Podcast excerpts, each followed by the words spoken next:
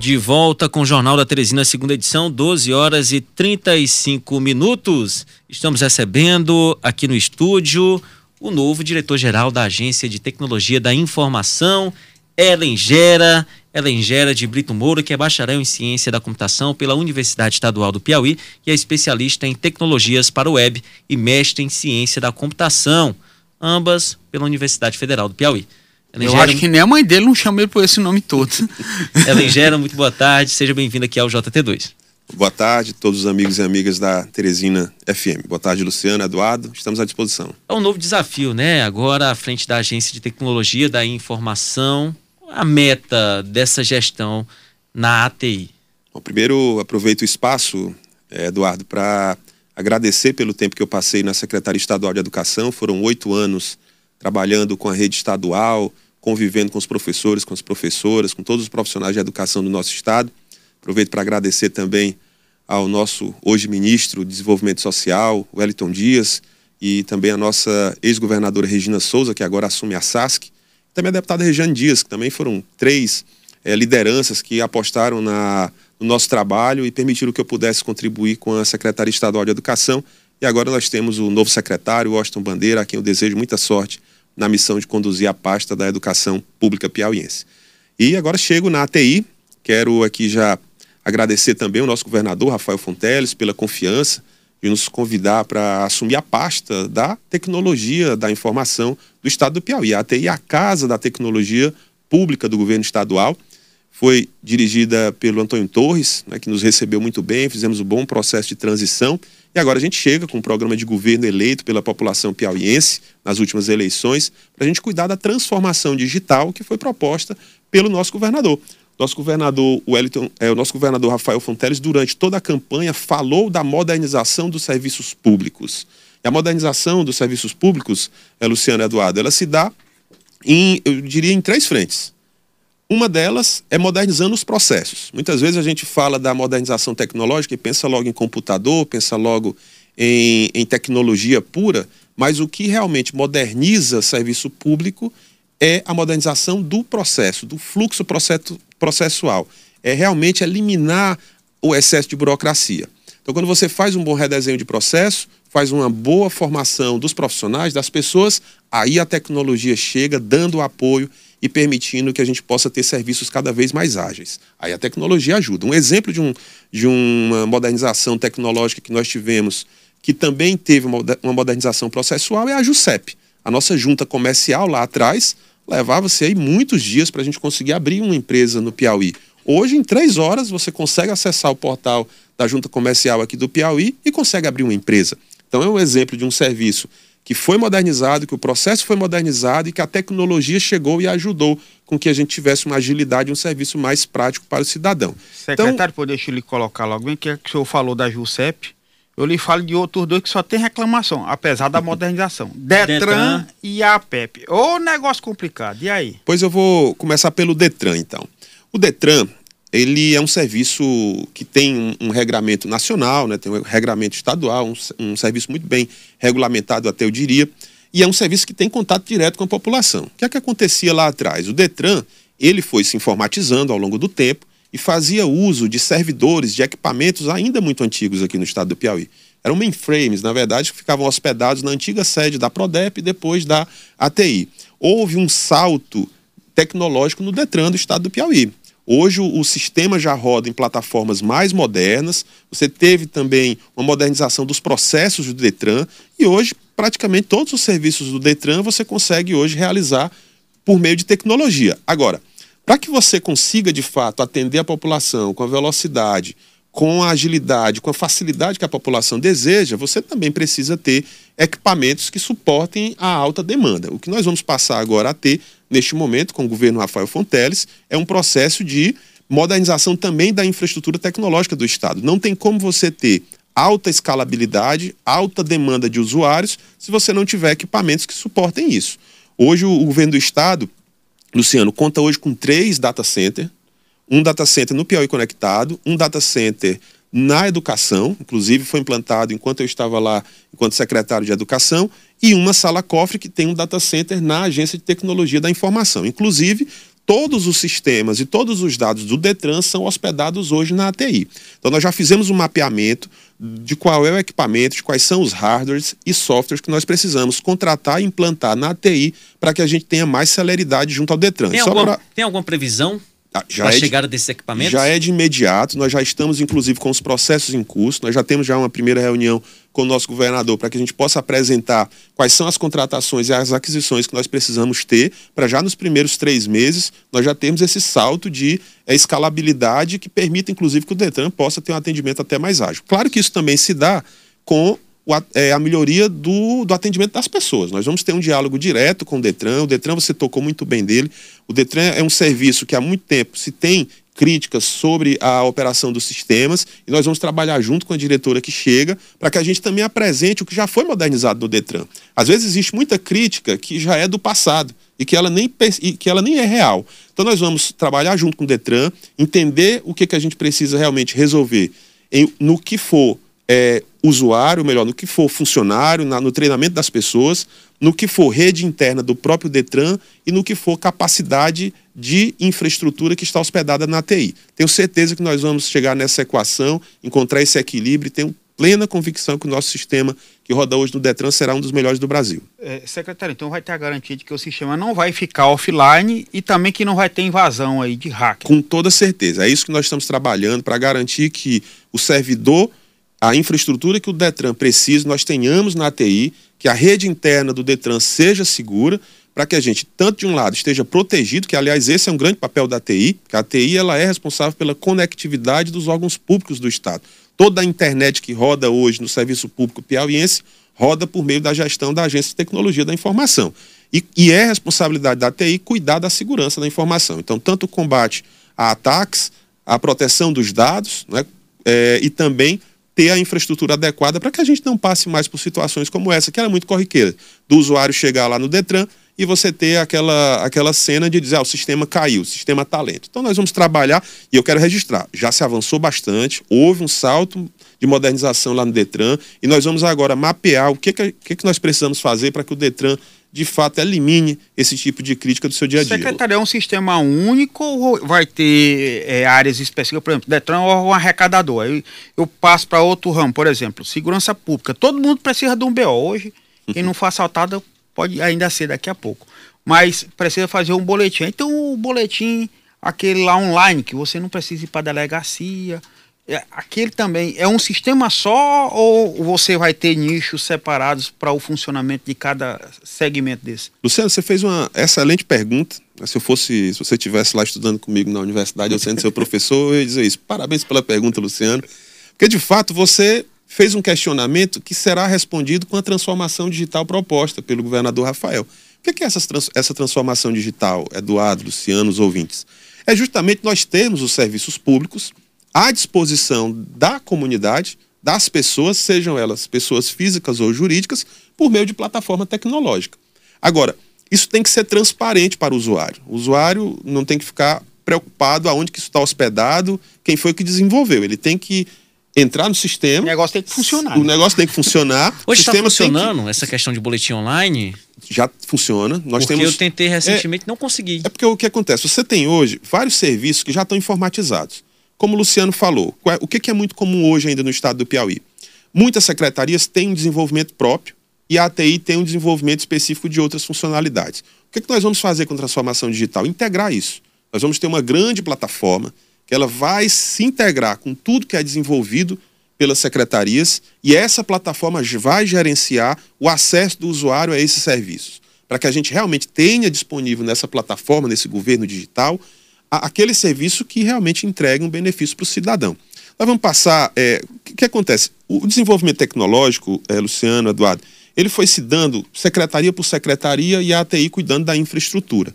Agora, o governo do estado ele vai criar um conselho para que a gente possa fazer isso de forma integrada. E cada serviço que for colocado à disposição do cidadão vai ter que ter aquele critério de ter escalabilidade, ou seja, ter a capacidade de suportar muitos usuários, vai ter que ter a segurança dos dados para não permitir ataques nem entregar uma informação desqualificada para o usuário e, claro, ter disponibilidade. Não adianta você colocar um sistema no ar, um sistema online, que quando o usuário tenta acessar, o sistema não está funcionando. Tudo isso está no nosso rol de responsabilidades da ATI. Nós vamos trabalhar integrados com todas as secretarias. Não existe tecnologia pela tecnologia. A tecnologia ela é uma área meio, então ela vai trabalhar integrada com a saúde, com a segurança, com o Detran, com a fazenda, com a educação, com a Secretaria de Administração, com o turismo, com a cultura, etc. Nós vamos trabalhar integrados com todas as secretarias, permitindo que cada secretaria defina qual é o principal serviço que ela tem em benefício é, do cidadão e que isso possa ser informatizado, modernizado, para que a gente tenha de fato o governo digital que está sendo colocado à disposição aí do programa de governo pelo governador Rafael Fonteles. Todos esses serviços são dependentes de internet, mas tem alguns municípios do nosso estado que a internet não, de fato não funciona. Você não consegue nem abrir, por exemplo, uma plataforma digital simples de streaming. Como é que eu vai... ia, eu ia tocar, a, a, complementando o que você está perguntando, tocar aqui com o secretário exatamente dois pontos que depende muito da internet. A entrada em hospital e a matrícula das crianças na educação, que foi uma área que você conhece Exato. muito bem. Vai ter, eu, eu volto a repetir, vai ter um negócio diferenciado aqui na saúde, na educação, na segurança, para que funcione realmente eficiente. Uma das cobranças do plano do governo lá da Rafael Fonteles é melhorar a qualidade do serviço. Exatamente. É só com a informática que isso vai melhorar? Não, não precisa ter muito mais do que isso? Não é só com a informática, né? Como eu falei, para você modernizar o serviço público, você precisa modernizar os processos. Muitas vezes os serviços são lentos porque tem uma burocracia que ainda é uma burocracia que acaba gerando perda de tempo ou demora para você conseguir finalizar esse processo todo para o cidadão ter acesso àquele benefício que ele está buscando ao chegar no serviço público. Agora, em relação à internet, sim, você está perguntando, não é só tecnologia é formação profissional, qualificação profissional, é modernização de processo, de fluxo processual, e aí sim, implementação desse processo modernizado na tecnologia, com o apoio da tecnologia para chegar no cidadão. E não tem como você chegar no cidadão sem ele ter conectividade. Não adianta nós colocarmos um serviço à disposição do povo numa plataforma, num celular, num computador, né, num tablet, se o cidadão não tiver acesso. Então, isso também está na no nosso, no nosso mapa de trabalho, a gente precisa ter a conectividade garantida. O Piauí já avançou. Hoje, se você for analisar, é Luciano, Eduardo, qual é o estado que hoje tem a melhor banda de internet? Se você pegar tudo que tem disponível de internet em cada estado, você vai ver que o Piauí hoje é o que tem a melhor banda de internet entregue à sociedade. Você pode até dizer, ah, mas ainda não é boa. Exatamente. Mas para você ver a dificuldade que é nacionalmente de garantir conectividade para o cidadão. Mas nós temos um, uma fortaleza aqui no nosso estado. Nós saímos na frente do Brasil com a implementação do Piauí Conectado. O Piauí Conectado hoje ele leva fibra ótica para todos os municípios piauienses. Então todos os órgãos públicos hoje são mais de 2.700 pontos de acesso em órgãos públicos estaduais, inclusive escolas, que são conectados por meio do Piauí Conectado. Isso também é gerenciado pela ATI. Agora, o que nós vamos ter que ter é ter a qualidade desse acesso é, de acordo com a exigência daquele departamento. Pode ser que uma escola tenha uma exigência de banda diferente de uma delegacia. Pode ser que um hospital tenha uma, uma necessidade de banda diferente. Então, esse equilíbrio nós vamos fazer. E também tem uma infraestrutura interna em cada órgão, que também será feita agora, para que quando esse link de internet chegar lá naquele departamento, naquele órgão, aquela rede de internet realmente funcione é, internamente. Além disso, a, o Piauí Conectado tem levado para as comunidades é, de todo o estado internet gratuita. Então, nós estamos fazendo, enquanto governo do estado, a nossa parte. Se você passar em cada município piauiense, você vai achar torres do Piauí conectado. Tá boa, tá, certo. Funciona, funciona. Inclusive, esse, nesse tempo que eu passei pela educação, e aí você está correto, né, Eduardo, Luciano, vocês estão corretos. Em vários municípios você chega, tem dificuldade é, até de, de acesso mesmo é, de internet, mas quando você chega lá na torre do Piauí conectado, você consegue se conectar.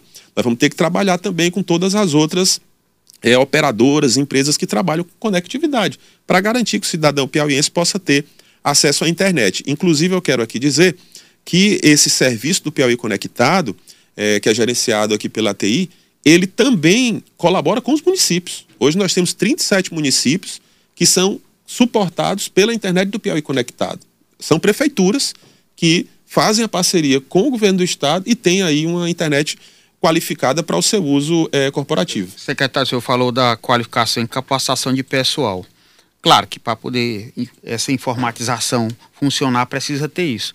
Aí eu pergunto, Vai ter recadastramento de novo de pessoal, pra, inclusive para fazer essa capacitação, para fazer essa qualificação. É, o governo do estado, Luciano, é, ele tem hoje um, um, uma escola de governo, ele tem hoje um centro de formação profissional, é, tem a Universidade Estadual que dá apoio nesse processo de formação em serviço né, para o profissional do governo do estado, mas em relação a recadastramento, aí de fato a gente precisa ver o diagnóstico dado pela Secretaria de Administração. Né? O secretário Samuel assumiu essa semana, tem percorrido todas as secretarias, dialogado com todas as áreas e em breve a gente vai ter um relatório apresentado pela SEAD apontando se precisa ou não fazer algum tipo de, é, de recadastramento de, de, servidores. O senhor passou um bom tempo na, no comando da SEDUC, da Secretaria de Educação do Estado. Ontem, aqui no Jornal da Teresina, primeira edição, esteve o atual secretário estadual de Educação, Washington Bandeira. Ele informou para a gente aqui que está fazendo um diagnóstico de atenção na secretaria, uma auditoria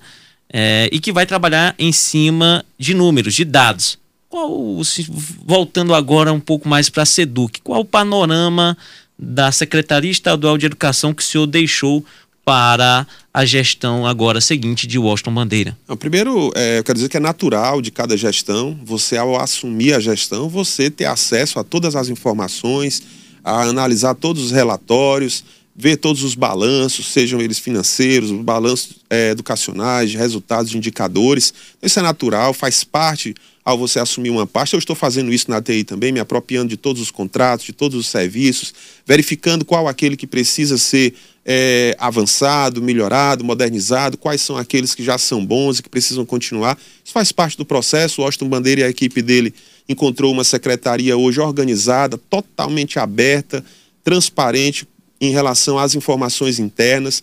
Ah, quando o, o secretário Washington chegou na secretaria, nós fizemos questão de ter várias reuniões administrativas com o corpo técnico da secretaria, deixando totalmente aberta a secretaria para que ele pudesse chegar, trazendo o programa de governo que foi aprovado pelo povo, junto com o nosso governador Rafael Fonteles, e que ele possa, a partir de então, dar o bom andamento é, das, dos serviços educacionais. Eu, eu é, tenho a, o orgulho de dizer que passei pela Secretaria Estadual de Educação e encontrei uma casa com profissionais que gostam de trabalhar. São inúmeras obras realizadas, inaugurei várias escolas, teremos várias escolas agora para inaugurar já nesses próximos meses. Inclusive, eu brinco até com o secretário Washington Bandeira, pô, me convida aí para a inauguração das obras. Vamos ter muitas escolas que nós vamos inaugurar.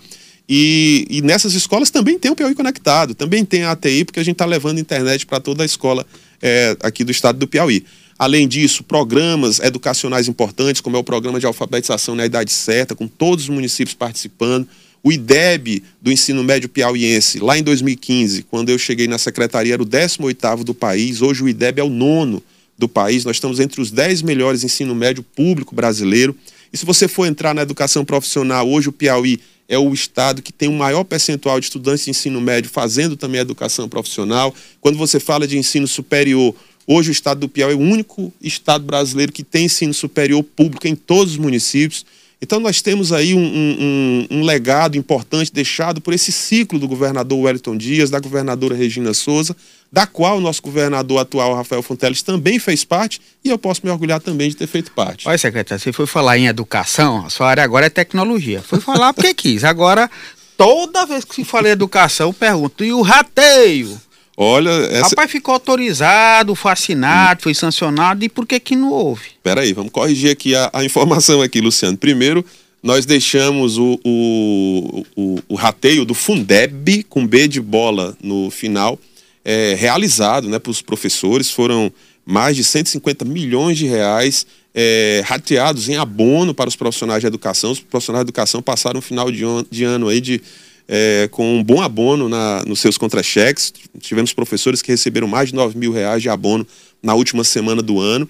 É, isso se deu também por conta de uma decisão da governadora Regina Souza, que, que, quis contemplar todos os profissionais da rede, foram mais de 24 mil pessoas contempladas. Então, esse primeiro abono, que era o abono do que tinha Fundeb. o uso do Fundeb, ele foi realizado, já foi para as contas dos professores.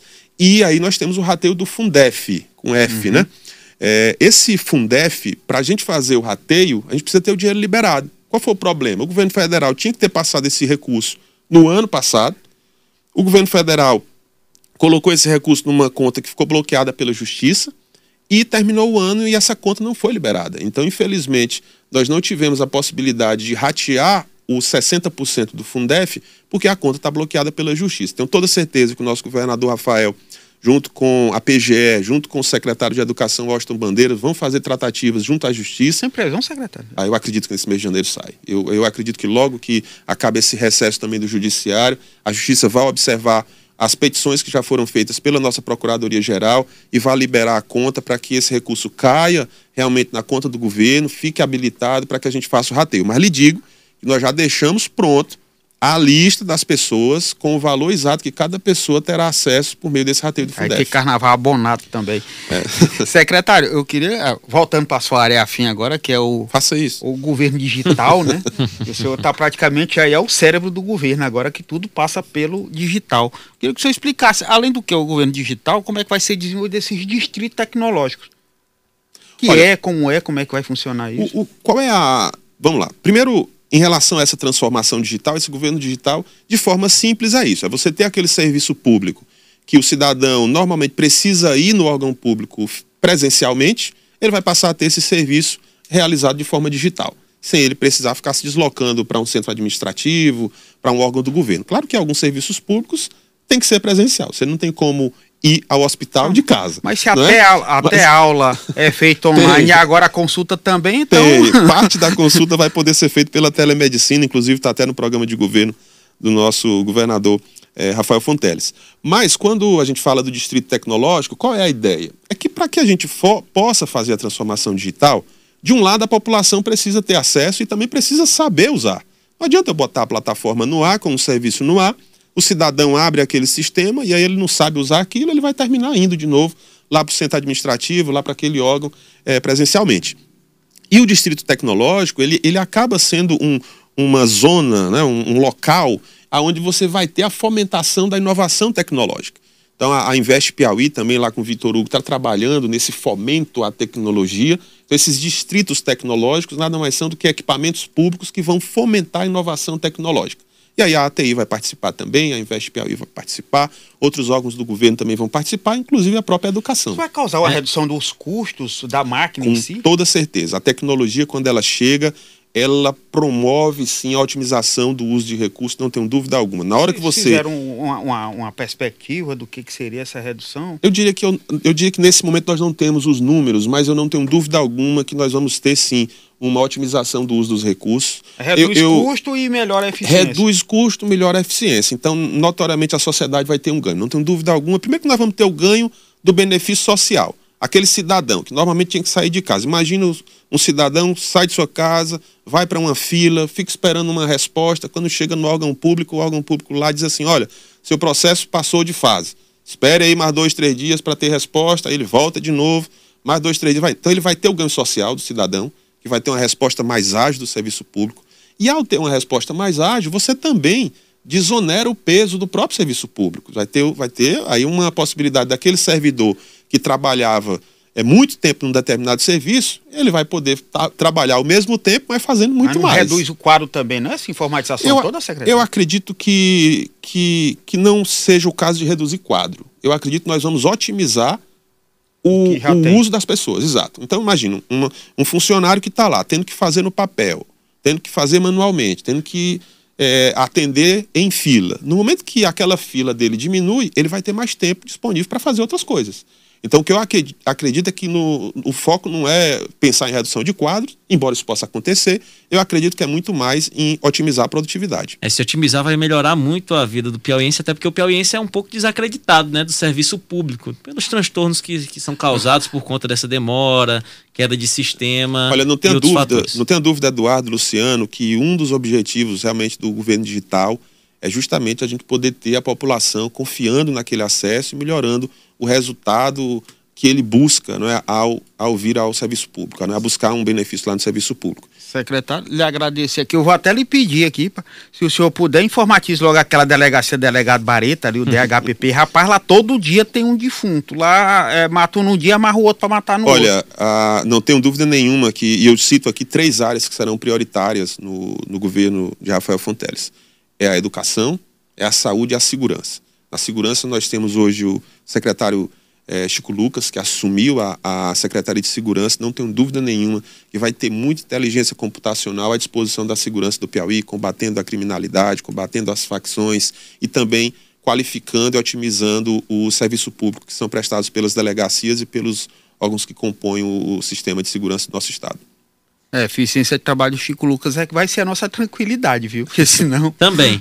Agradecemos ao Ellen Gera, novo diretor-geral da Agência de Tecnologia da Informação, aqui do estado do Piauí, a ATI. Boa sorte. Seja uma gestão realmente de resultados para o povo piauiense. Eu cumprimento Boa aí. sorte e um bom trabalho, que agora você é até lhe apelidar de cérebro.